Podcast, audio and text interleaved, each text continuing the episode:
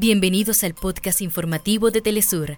Acá te contamos los temas que son noticia el día de hoy. Comenzamos. La Asamblea Nacional de Venezuela ha instalado la comisión que investigará responsabilidades en el despojo de la empresa nacional Citco.